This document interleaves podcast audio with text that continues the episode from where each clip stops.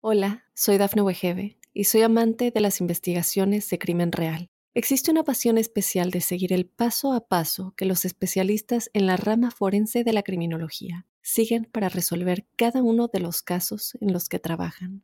Si tú, como yo, eres una de las personas que encuentran fascinante escuchar este tipo de investigaciones, te invito a escuchar el podcast Trazos Criminales con la experta en perfilación criminal, Laura Quiñones Orquiza, en tu plataforma de audio favorita.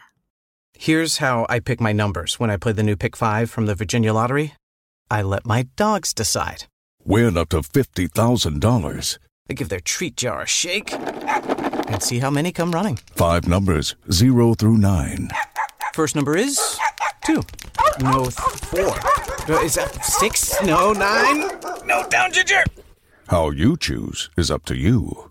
Play in store, in app, or online today. Visit VALottery.com slash pick five.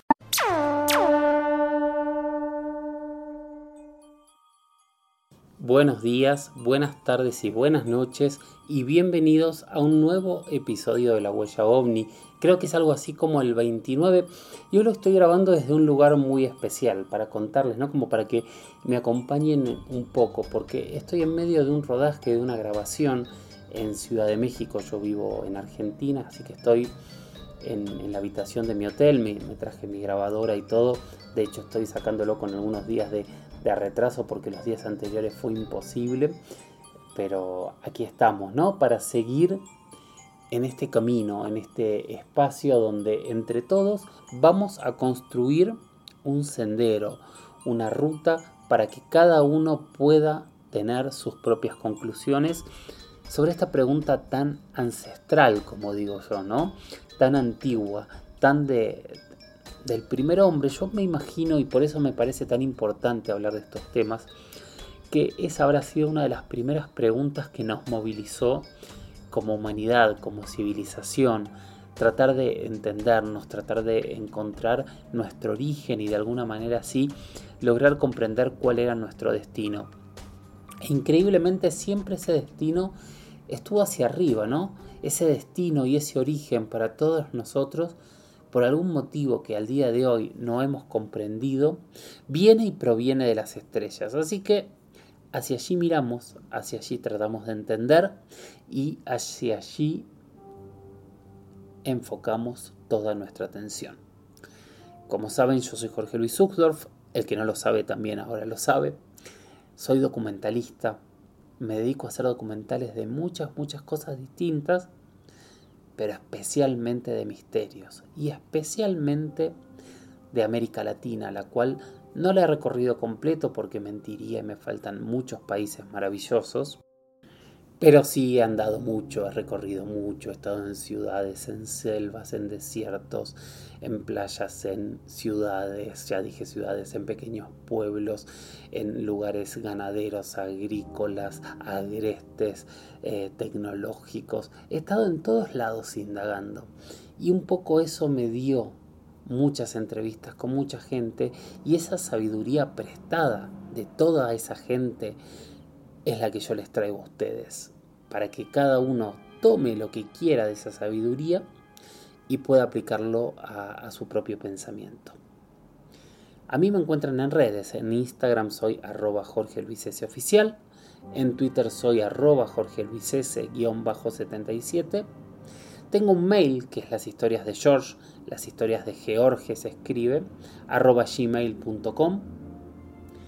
Y en todas estas redes, utilizando el hashtag numeral la huella ovni o sin utilizarlo y enviándome mensajes privados, pueden enviarme preguntas, pueden enviarme experiencias relatadas en audio, pueden contarme qué les parece este espacio, pueden hacer lo que quieran, porque este espacio es de ustedes. Y cada una de esas inquietudes, de esas preguntas que ustedes hacen, es lo que construye día a día este, este programa, este espacio, este podcast que increíblemente, o no increíblemente, pero a mí me llena de orgullo ver cómo crecemos día a día, qué es lo que está pasando.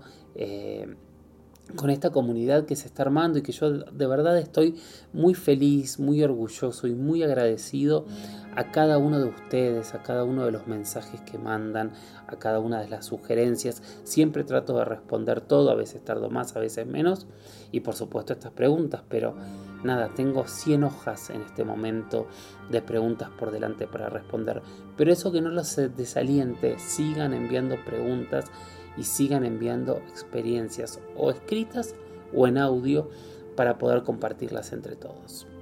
Bueno, vamos a empezar con el primer tema de hoy, que es una pregunta que la hizo arroba Franca. Y me dice, ¿cuánta veracidad hay en esto? Arroba Jorge Luis S-77. Y me copia un link que es este, una nota periodística de un periódico que se llama El Destape Web y la noticia lo que dice es lo siguiente. Voy a tratar de resumirla para después que la analicemos juntos. Escándalo en el Área 51. Divulgaron información clasificada sobre extraterrestres en la Tierra. El estremecedor relato de un ingeniero causó revuelo y se conocieron detalles reveladores, dice la noticia. Un testimonio ligado al vínculo de extraterrestres con los humanos causó revuelo en todos lados. Los detalles fueron filtrados por parte de un ingeniero del Área 51, quien rompió el silencio y divulgó la información clasificada. Un sinfín de teorías conspirativas sobre la presencia de extraterrestres en la Tierra arrasa por el mundo de las redes sociales. En esta oportunidad, la teoría se convirtió en una realidad avalada por varios tras el testimonio de un experto que trabajó en el Área 51.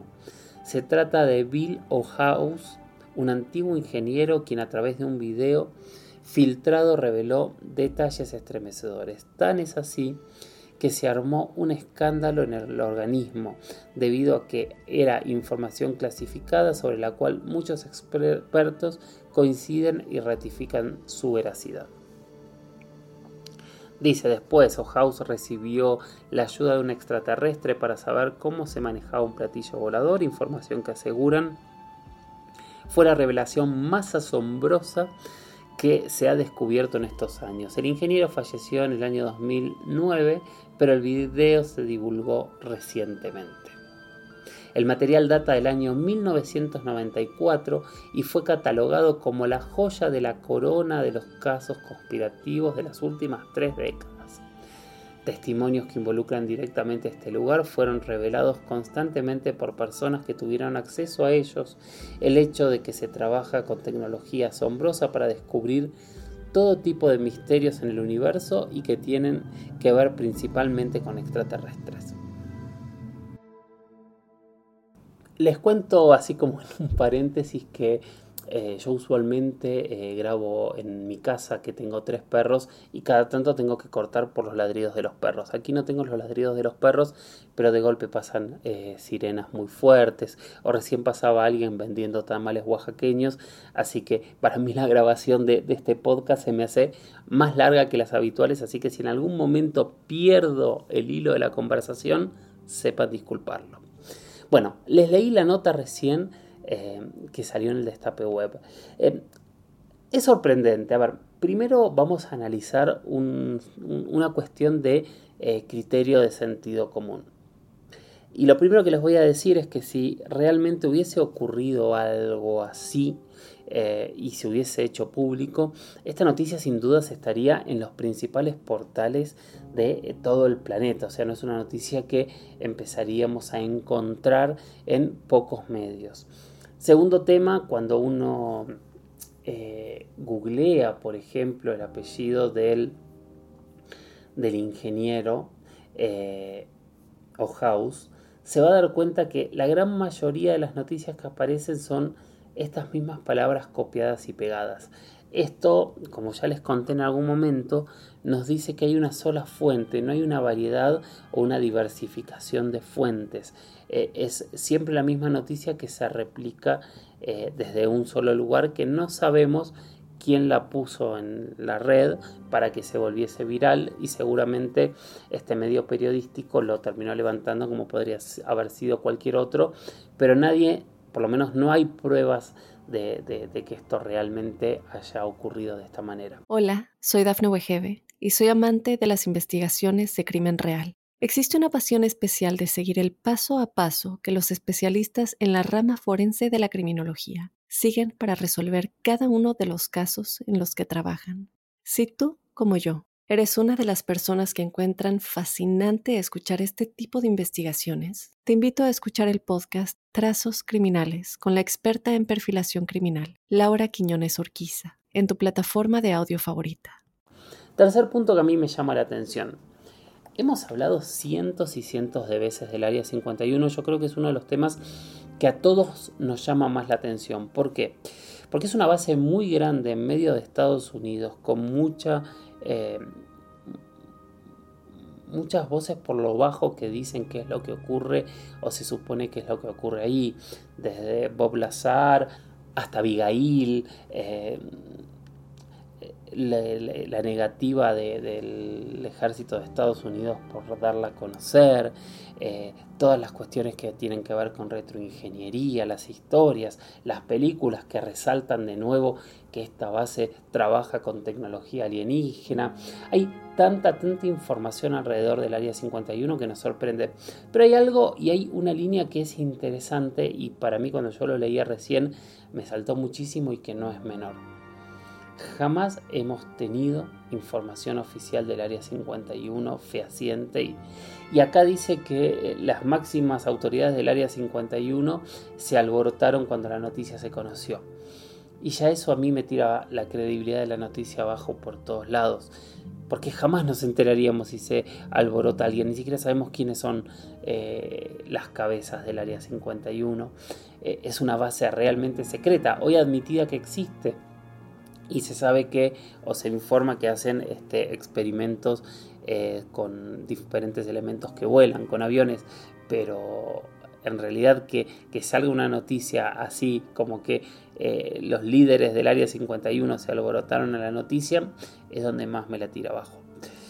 Entonces, ¿puede ser real esta noticia? Bueno, hay muchos dimes y diretes sobre lo que ocurre en el Área 51 y que va hacia este lado, ¿no? Un poco es la historia de Bob Lazar, de este personaje, de este supuesto ingeniero, digo supuesto porque lamentablemente después ni siquiera pudo probar si realmente era ingeniero, que dijo haber estado trabajando en esta base secreta que tendría veintitantos de pisos subterráneos hacia, abajo, en uno de los, ellos dicen platillos, objetos, naves, extraterrestres que habían, habrían sido recuperadas y se habrían reparado y de ahí se habrían sacado muchísimas de las tecnologías que hoy usamos. Esa es la teoría.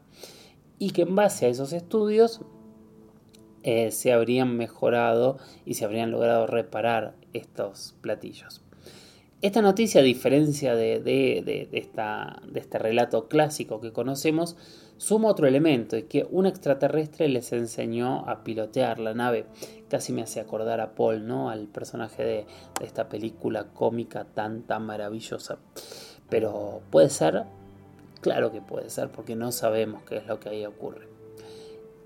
Y encima tantas veces, tantas personas de las cuales hemos hablado hasta la semana pasada, tanta gente tan importante nos habla de los supuestos acuerdos con tecnologías extraterrestres, que mínimo tenemos que dejar el punto de la duda. Obviamente el escéptico dirá esto es una tontería, pero a mí me pasa que hay tantos puntos sueltos en, el desarrollo tecnológico moderno que si bien me parecen muchos puntos este, teorías descabelladas, hay puntos donde prefiero escuchar y tratar de entender si hay algo más. Porque en realidad no es descabellado, o sea, si hay tecnologías, este, si hay civilizaciones extraterrestres, si la exopolítica es, en realidad es más que una rama teórica para tratar de entender cómo nos vamos a comunicar con los extraterrestres el día que lleguen, tal vez haya algo más. Sin embargo, a mí esta noticia me cuesta darla como, como verosímil porque la verdad hay muchos puntos en donde no me cierra lo que dicen. Tal vez ustedes tengan más datos que yo no haya accedido y me digan no, pero están estos y cuáles y tal dato.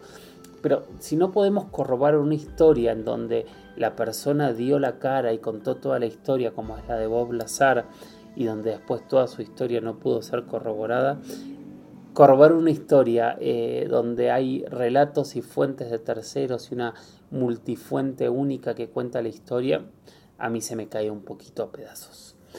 Pero bueno, esta es la historia, vale la pena conocerla, vale la pena escucharla y ojalá, ojalá, Rolling Franca, te hayas quedado eh, conforme con la respuesta.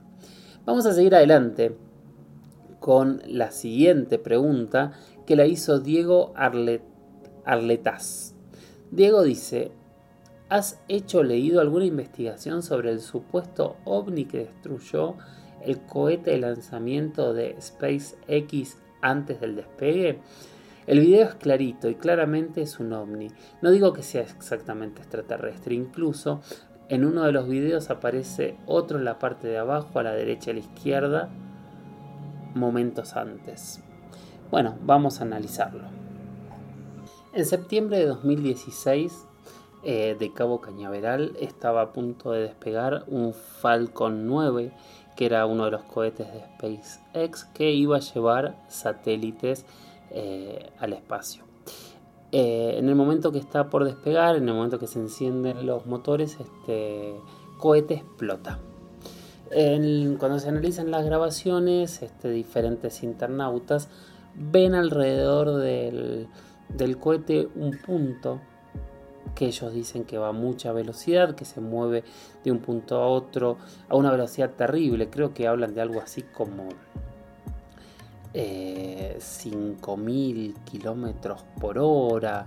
Eh, una cuestión así que es realmente muy muy asombrosa y que incluso algunos se animan a decir que este cohete eh, habría disparado un rayo láser para destruir este cohete, este eh, objeto volador no identificado, habría disparado un rayo láser para destruir al cohete.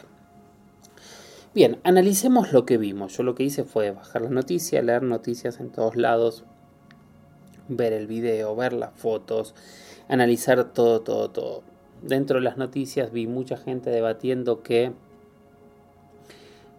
algunos que decían que este objeto traería algún elemento extraño, otros que decían que en realidad eh, por qué alguien querría destruir un satélite de Internet, a menos que sea por toda esta teoría de que el 5G en realidad es malo, pero hay cientos de miles y ya los deberían haber destruido antes. Yo automáticamente pensé en eh, todos los casos como donde este, estos objetos desactivan o han desactivado bombas nucleares o armas nucleares. Eh, en, las historias de choques con objetos. Aparecían algunas en, internet que me, que me, cuesta comprobarlas, pero otras que yo he hablado con, los pilotos que, que, han chocado con objetos en el cielo. Así que para mí esas son bastante reales. Pero con todo esto, con toda esta información, a mí me pasa algo. Que tiene que ver con algo que en algún momento lo explicamos. Que tiene que ver con las técnicas de video y con el análisis de una imagen. Lo primero que les voy a decir, como siempre les digo, lo que hay que tener en cuenta es que cuando nosotros tomamos un video, estamos tomando una imagen en dos dimensiones. ¿Cuál es la diferencia entre una imagen de dos y tres dimensiones? Es que no tenemos la profundidad, porque la cámara tiene un solo ojo, no dos como nosotros. Entonces nosotros podemos distinguir a la altura que está el objeto, más o menos, podemos distinguir el largo del objeto, pero no podemos distinguir el ancho, la profundidad. Entonces nunca podemos saber si ese objeto realmente está a la distancia que suponemos o si era un mosquito pegado a la cámara, por ejemplo, que se vería exactamente igual. Aparte se ve fuera de foco porque obviamente el foco de la cámara está en infinito para enfocar el cohete que está a bastantes cientos de kilómetros de, de ahí. esta falta de perspectiva o esta perspectiva diferente es la que nos hace eh, a veces eh, muy difícil distinguir si realmente era un objeto volador que pasó a 5.000 kilómetros y se posó de una torre a la otra, o si era una mosca que estaba cerca del lente. Obviamente, demasiada casualidad, justo aparece este objeto en un cohete que explota, las casualidades existen, siempre existen, esto hay que decirlo y siempre hay que tenerlo en cuenta como parte del análisis del fenómeno ovni. Eh, por otro lado, este tipo de imagen hay que analizarla con cuidado. Hay mucha gente diciendo no son pájaros, no es un dron, no es... No, es muy difícil, ¿no? no hay que ser tan categóricos, no hay que ser los dueños de la verdad. Yo tampoco estoy diciendo que sea un insecto que está cerca de cámara, pero si está cerca de cámara, hacer un movimiento muy corto, al no tener la profundidad, nos parecería que está haciendo una velocidad eh, pasando la barrera del sonido eh, a una distancia más, más, más lejos. Entonces, este es el tipo de elementos que hay que tener en cuenta. Hay videos con más objetos, con lo cual podemos comprobar que podrían ser más mosquitos o realmente podría haber habido más, más, más objetos en, en la zona. ¿Qué es lo que necesitaríamos para tratar de confirmar si es un mosquito o es un objeto? Tratar de conseguir testigos en primera persona que hayan visto esos objetos en el cielo en ese momento y que corroboren que no es un error de perspectiva de la cámara. Esto sería lo fundamental. En las notas que leí en varias hablan que, dice, diferentes trabajadores de la NASA habrían dicho que vieron los objetos en el cielo. A nosotros para buscar credibilidad no nos sirve eso. Nosotros tenemos que saber que John Parker o Juan Pérez o Peter Jones o Pedro Jiménez dicen haber visto y sabemos quién es este señor y podemos chequear que este señor existe y podemos chequear que estos relatos son verdaderos, o sea que alguien realmente lo vio y eso es lo que nos da la pauta de verdad. En este caso tenemos una gran tragedia en donde hubo un análisis, una conclusión eh, tras el accidente en la cual se explicó qué era lo que había ocurrido. ¿Podrían haberlo mentido? Sí, claro, por supuesto. Pero lamentablemente no hay demasiados elementos para decir si fue una explosión o fue un ataque de un, de un platillo extraterrestre a un cohete que venía con una amenaza. Hay que seguir investigando, por ahí aparecen estos testigos y la aparición de testigos le da otra, otra veracidad al caso y le da otra fuerza que hoy por hoy para mí no la tiene. Por eso es importante, las imágenes son fundamentales. Yo sé que todos estamos buscando todo el tiempo la imagen del platillo volador. Pero yo no soy tan amigo de las imágenes, yo no le creo las imágenes por estas cosas que estoy explicando, más allá también por supuesto de la capacidad de alterarlas. Así que siempre con cuidado, siempre con pinzas y siempre tratando de ver qué es lo que hay alrededor de cada uno de estos objetos. Hola, soy Dafne Wegebe y soy amante de las investigaciones de crimen real. Existe una pasión especial de seguir el paso a paso que los especialistas en la rama forense de la criminología siguen para resolver cada uno de los casos en los que trabajan. Si tú, como yo, ¿Eres una de las personas que encuentran fascinante escuchar este tipo de investigaciones? Te invito a escuchar el podcast Trazos Criminales con la experta en perfilación criminal, Laura Quiñones Orquiza, en tu plataforma de audio favorita. Siguiente pregunta me la hace Luis Flores Onel, que me puso extraordinaria la entrevista. Uno queda como wow.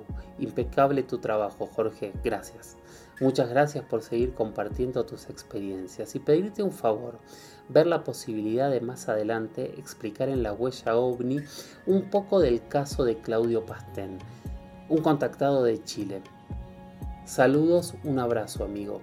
Gracias Luis. La verdad es que gracias por tu mensaje, es eh, maravilloso. Yo me emociono cuando leo cada uno de los mensajes de ustedes. Para mí son muy generosos y muy buenos en, contestarme y en, en, ayudarme a crear entre todos este espacio que, que no me voy a cansar de decir que para mí es maravilloso. Contactados. Ustedes saben que yo he entrevistado, conozco muchos contactados, pero hay mucha gente que es experta en contactados y me pareció que mejor que contar y hablar yo de Claudio Pastén, que honestamente no he tenido la, la, oportunidad de, entrevistarlo, aunque sí, por supuesto, sé quién es, conozco su historia, conozco su trabajo, se me ocurrió algo mucho más interesante y es pedir alguno de todos estos enormes expertos que yo hoy, gracias a, todo, puedo llamar amigos, eh, toda esta gente que recorre el mundo, que conoce, que sabe, que, que son investigadores increíbles para que nos cuenten un poco más de lo que yo podría. Y en este caso a quien invité es a mi amiga Lourdes, Lourdes Gómez. Y entonces le escribí hace unos días a Lourdes, después de tener esto, y le pedí exactamente eso. ¿Nos podés contar y nos podés hablar de la historia de Claudio, de, Claudio Pastén? Y bueno, esto es lo que nos contó Lourdes.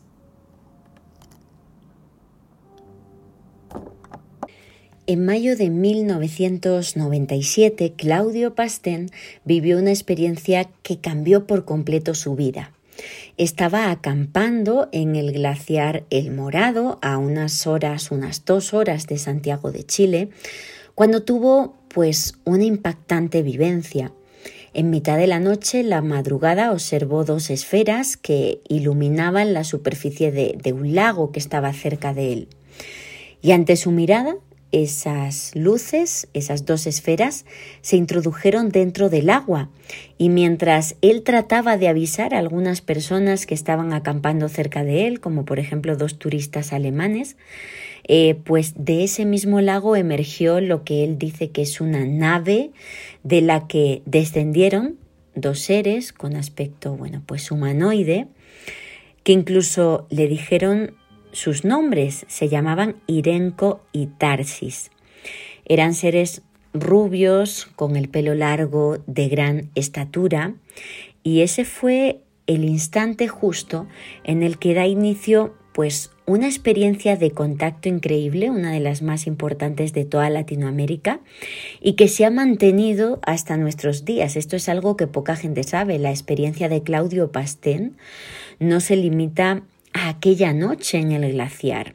Ha continuado a lo largo del tiempo eh, y se mantiene hasta la fecha. Son contactos vía telepática o en estado de trance que Claudio no puede controlar, que ocurren de repente y que le están dando información sobre el ser humano, sobre el planeta Tierra y sobre los grandes acontecimientos que estarían por venir en un futuro no muy lejano.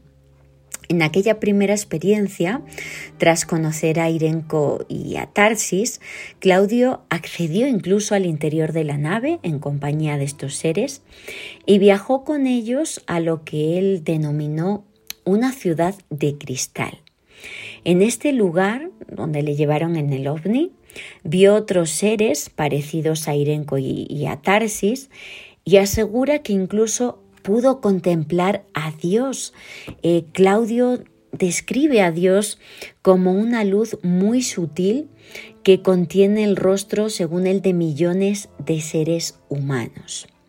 Fue una experiencia increíble, una epifanía para Claudio Pastel que le influyó muchísimo a nivel espiritual. Además, en esta ciudad de cristal, Claudio recuerda detalles interesantes como que, por ejemplo, le proporcionaron un alimento similar a una galleta, una especie de galleta, que le mantuvo saciado durante toda una semana.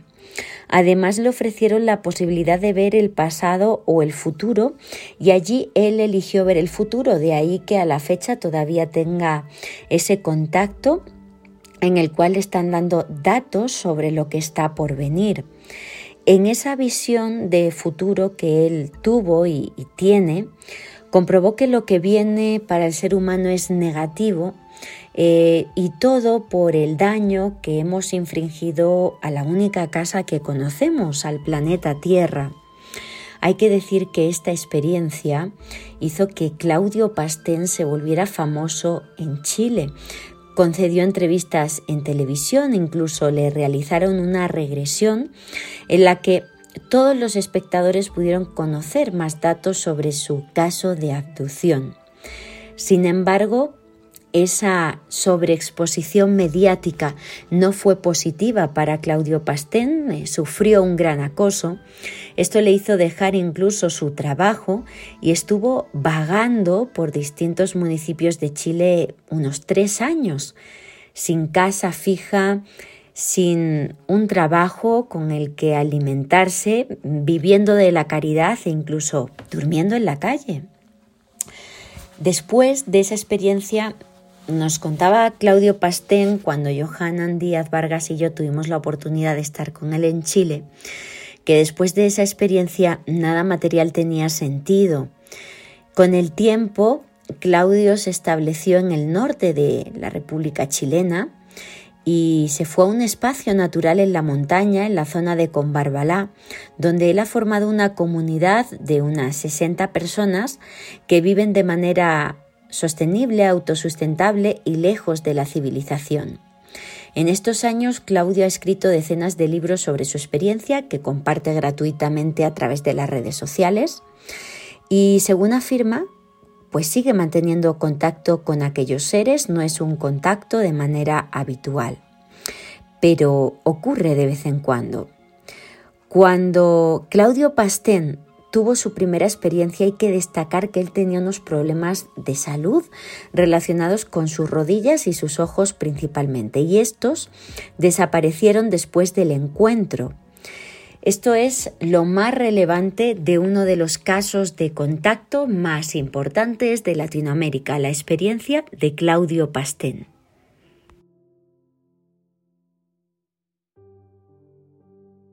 Bueno, bueno, gracias, gracias, gracias a todos por haber llegado hasta aquí. Gracias por seguir escuchando la huella ovni.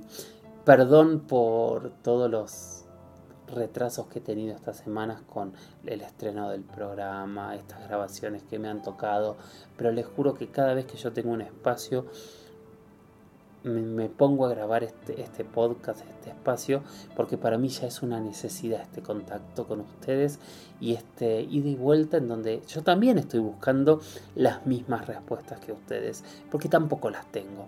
Yo también trato de entender y me sorprendo con cada objeto que veo en el cielo. A cada objeto trato de darle una explicación. Muchas veces lo logro, otras no. Yo también pienso en cuando miro las estrellas que los romanos también habrán levantado la vista para mirar las estrellas. Pienso en los nativos de Oceanía que también habrán levantado la vista para mirar las estrellas. Pienso en esos primeros hombres, ¿no? Esos primeros hombres que descubrieron el fuego, en donde ese cielo debe haber sido mucho más grande, mucho más aterrador y mucho más inalcanzable y que ellos también levantaron la vista y se hicieron las mismas preguntas que hoy, 2022, 2023, depende del momento que estés escuchando, todos nos seguimos haciendo. Gracias por estar ahí. Les cuento, en realidad no les cuento, la semana que viene les voy a contar algo que a mí me llena de orgullo y que quiero realmente agradecerlo, pero lo vamos a dejar para la semana que viene. Así que por ahora lo único que les digo es lo de siempre sigamos capacitándonos, no nos adueñemos de las verdades absolutas y tampoco las compremos, tengamos espíritu crítico, aprendamos, entendamos, busquemos argumentos y que cada uno de ustedes pueda sacar su propia conclusión. Escríbanme, mándenme sus experiencias, pongan seguir al podcast, recomiéndenlo y como siempre nos escuchamos en el próximo episodio de La Huella Omni. Chau chau.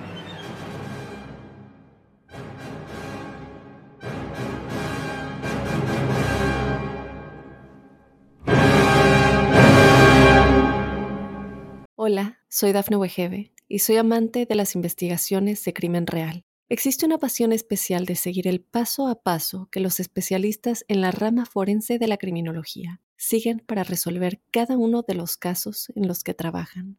Si tú, como yo, eres una de las personas que encuentran fascinante escuchar este tipo de investigaciones, te invito a escuchar el podcast Trazos Criminales con la experta en perfilación criminal, Laura Quiñones Orquiza en tu plataforma de audio favorita.